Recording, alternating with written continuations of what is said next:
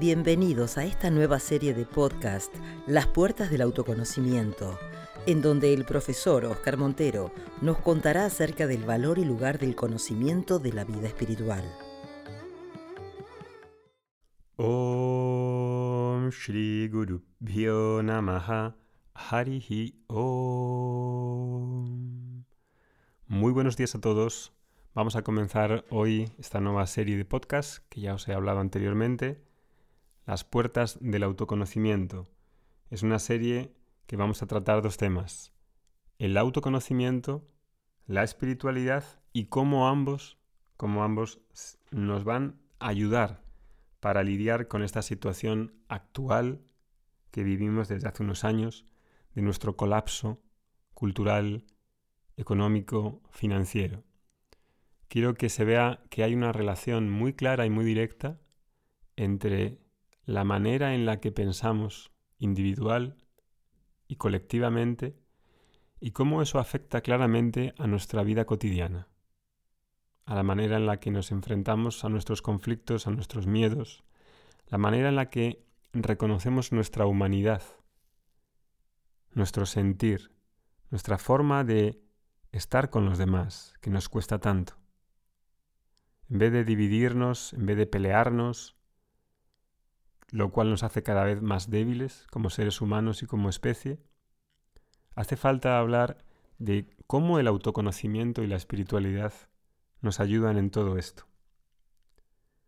Va a ser una serie, creo, de las mejores que vamos a hacer, que hemos hecho en Vedanta Academy.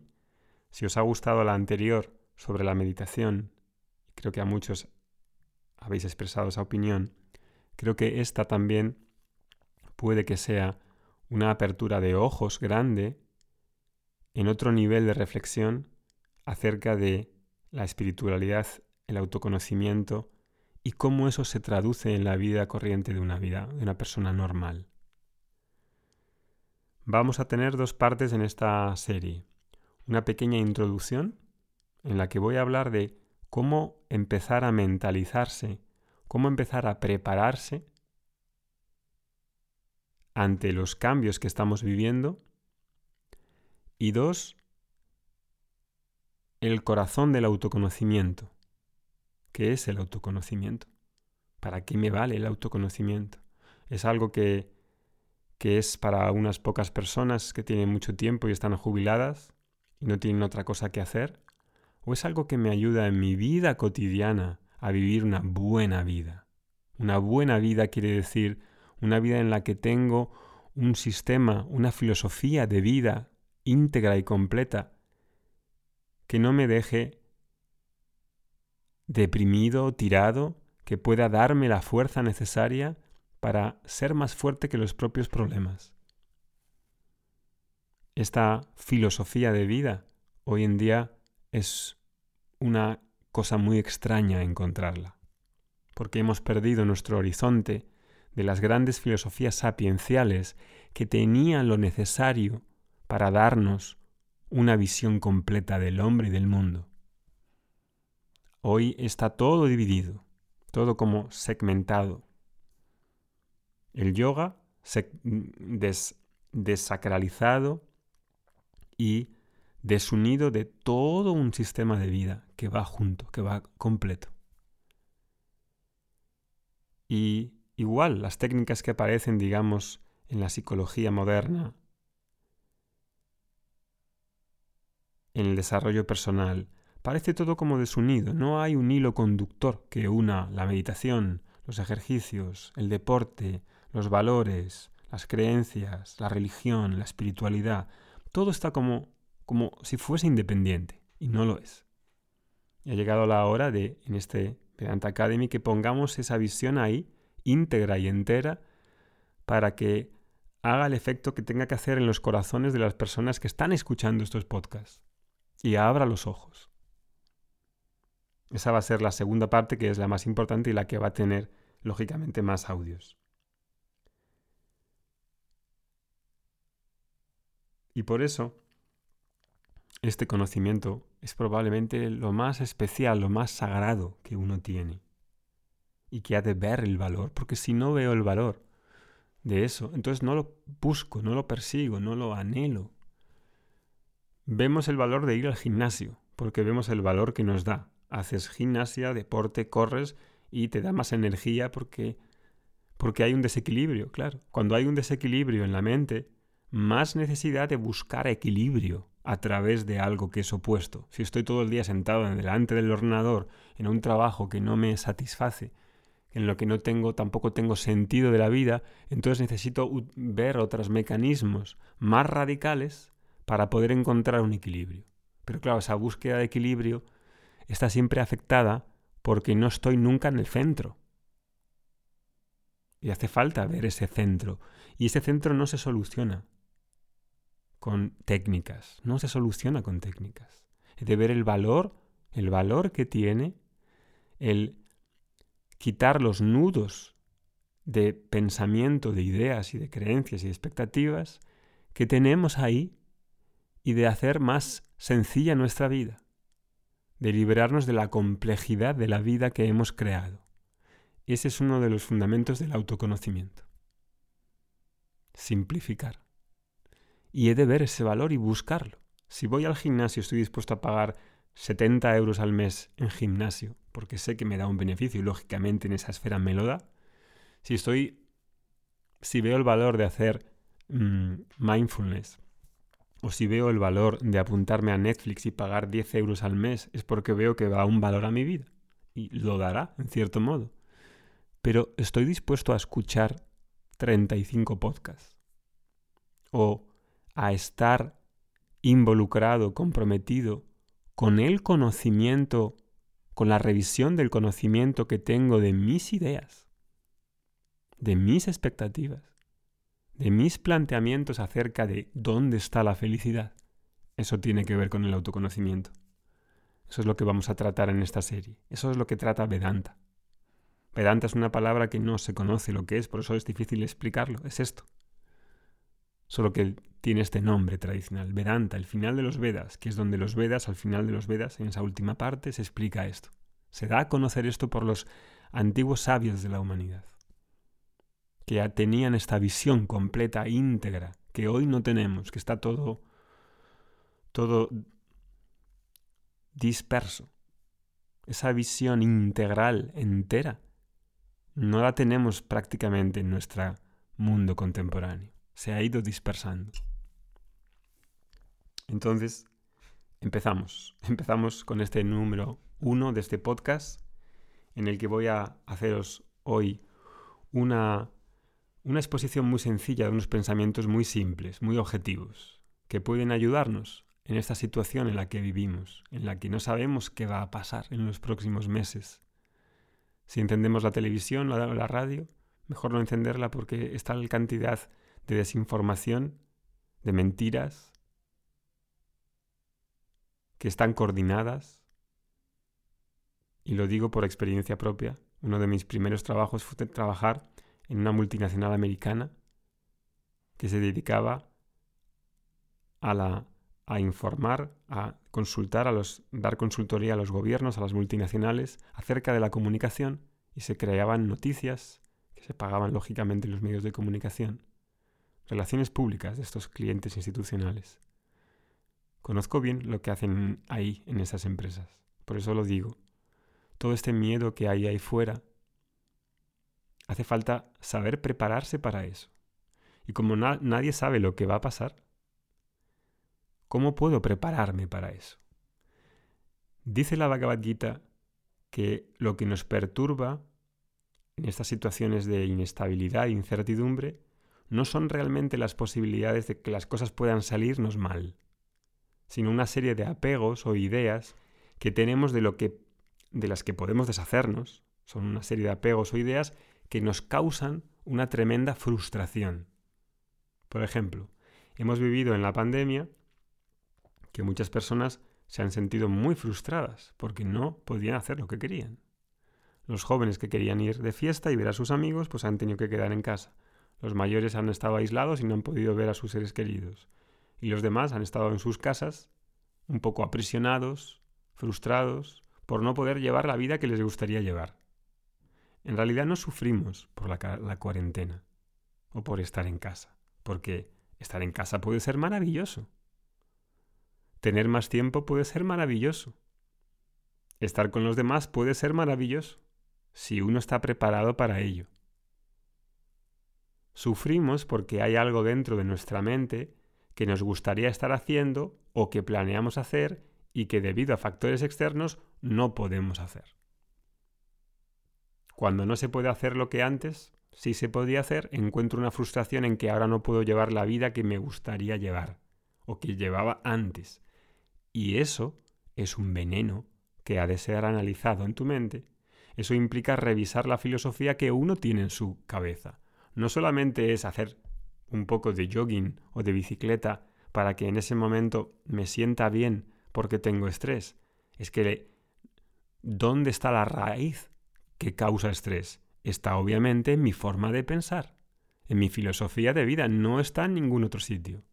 Que haga estrés para equilibrarme estará bien, pero si no resuelvo de raíz qué es lo que lo causa, siempre voy a tener estrés, por mucho deporte que haga tampoco nos garantizan que como individuos o como sociedad podemos hacer lo que hemos hecho antes.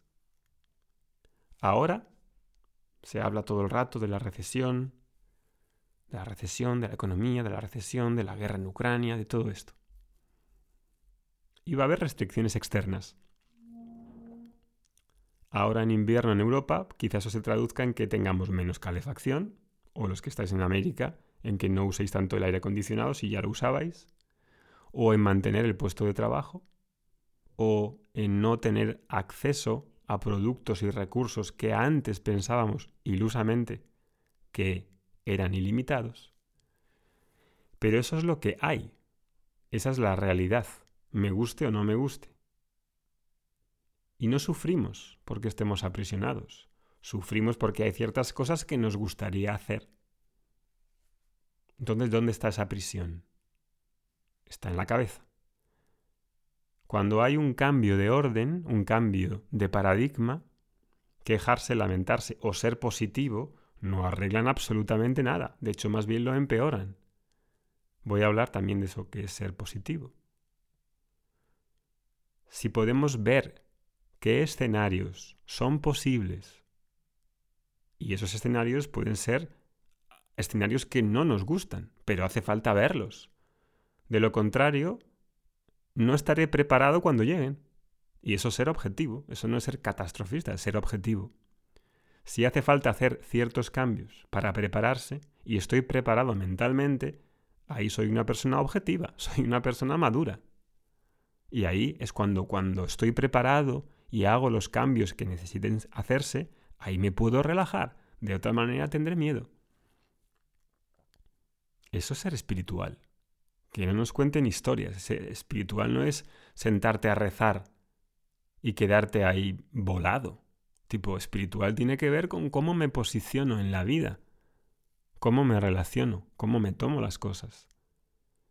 El gran orden que tenemos que darle a nuestra mente es poder reescribirse ver en qué lugares, en qué ideas, creencias, hábitos no armonizan con el orden de la realidad, no con el orden subjetivo que yo creo con mis proyecciones hacia afuera de qué es lo que me gustaría que el mundo fuese. Y eso es parte del autoconocimiento. El autoconocimiento no es un lujo para unos pocos que tienen dinero y, y tiempo. No, no, es para vivir una buena vida. Y una buena vida no es tener el mejor coche del año, o sentirse especial, o que te vean especial porque te pones una ropa determinada. Tiene que ver con otras cosas que normalmente no nos enseñan. Es como decir, déjame borrar mi cabeza, en mi cabeza, todas esas ideas de lo que he planeado, de lo que iba a hacer y de cómo debería ser el mundo. Porque la estructura que conocemos de nuestra vida igual ya no opera más. Cómo me levanto, cómo voy al trabajo, qué como, cómo me relaciono con las personas, esa estructura competitiva, meritocrática, cómo estructuro mi vida de lunes a viernes, eso es algo que, que es una creación humana. que no necesariamente tiene que ser ni lo sano ni lo natural en el hombre. Y hemos aprendido a administrar nuestro tiempo así, de lunes a viernes. Y el, sábado y el domingo me puedo relajar. Tipo, eso es una abominación. Cuando llegó la pandemia, ese orden se vio interrumpido. Y mucha gente se quedó perdida completamente porque no han tenido la preparación y la flexibilidad para decir qué estructura es necesaria ahora. ¿Qué rutina es necesaria ahora? ¿Cómo me puedo adaptar al orden que hay ahora? Y eso mismo sucede ahora y va a suceder, porque nos toca ahora un, periodo de cambios, grandes cambios. Y sin embargo, a pesar de todos esos cambios y de la complejidad de la vida, la vida en, en su más íntima lugar es muy simple no es compleja. La sociedad nos vuelve complejos. Somos hartamente complejos. Hartamente complejos. El conocimiento nos libera de esa complejidad y no es sencillo ser simple y sencillo. Es posible encontrar una armonía en una vida simple con las personas que te rodean, en cómo contribuyes al mundo Y eso es parte de mi preparación, de tu preparación.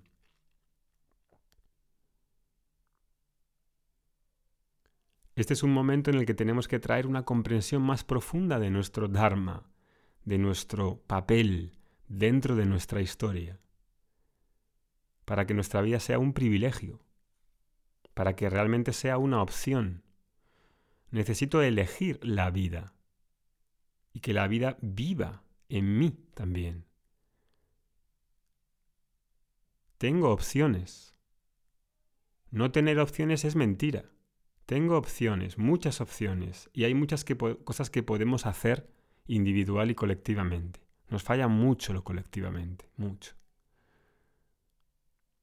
Nos falla mucho por la filosofía que tenemos, que es la filosofía neoliberal, claramente, que no es solamente neoeconómica, sino que implica toda una, una cosmovisión es esa cosmovisión la que necesita ser movida, removida.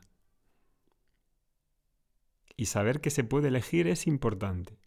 No solo en sentirse positivo y hacer afirmaciones, no, no, no, no, no. Es que hace falta también cambiar cosas y hacer revoluciones. Y eso implica acción y conocimiento. No solo sugestión de unas palabras bonitas en, en mi burbuja creada. Cuando estamos así, en un momento como este, no podemos dejar que nuestras mentes se atasquen en las viejas formas de pensar sobre lo que me gustaría estar haciendo. Eso es lo que nos hace sufrir. Que no se pueda hacer ahora no significa que sea ni mejor ni peor. Que haya una recesión o haya más decrecimiento económico en el PIB anual o haya inflación no quiere decir que sea el final del mundo. Lo siento, eso es muy infantil.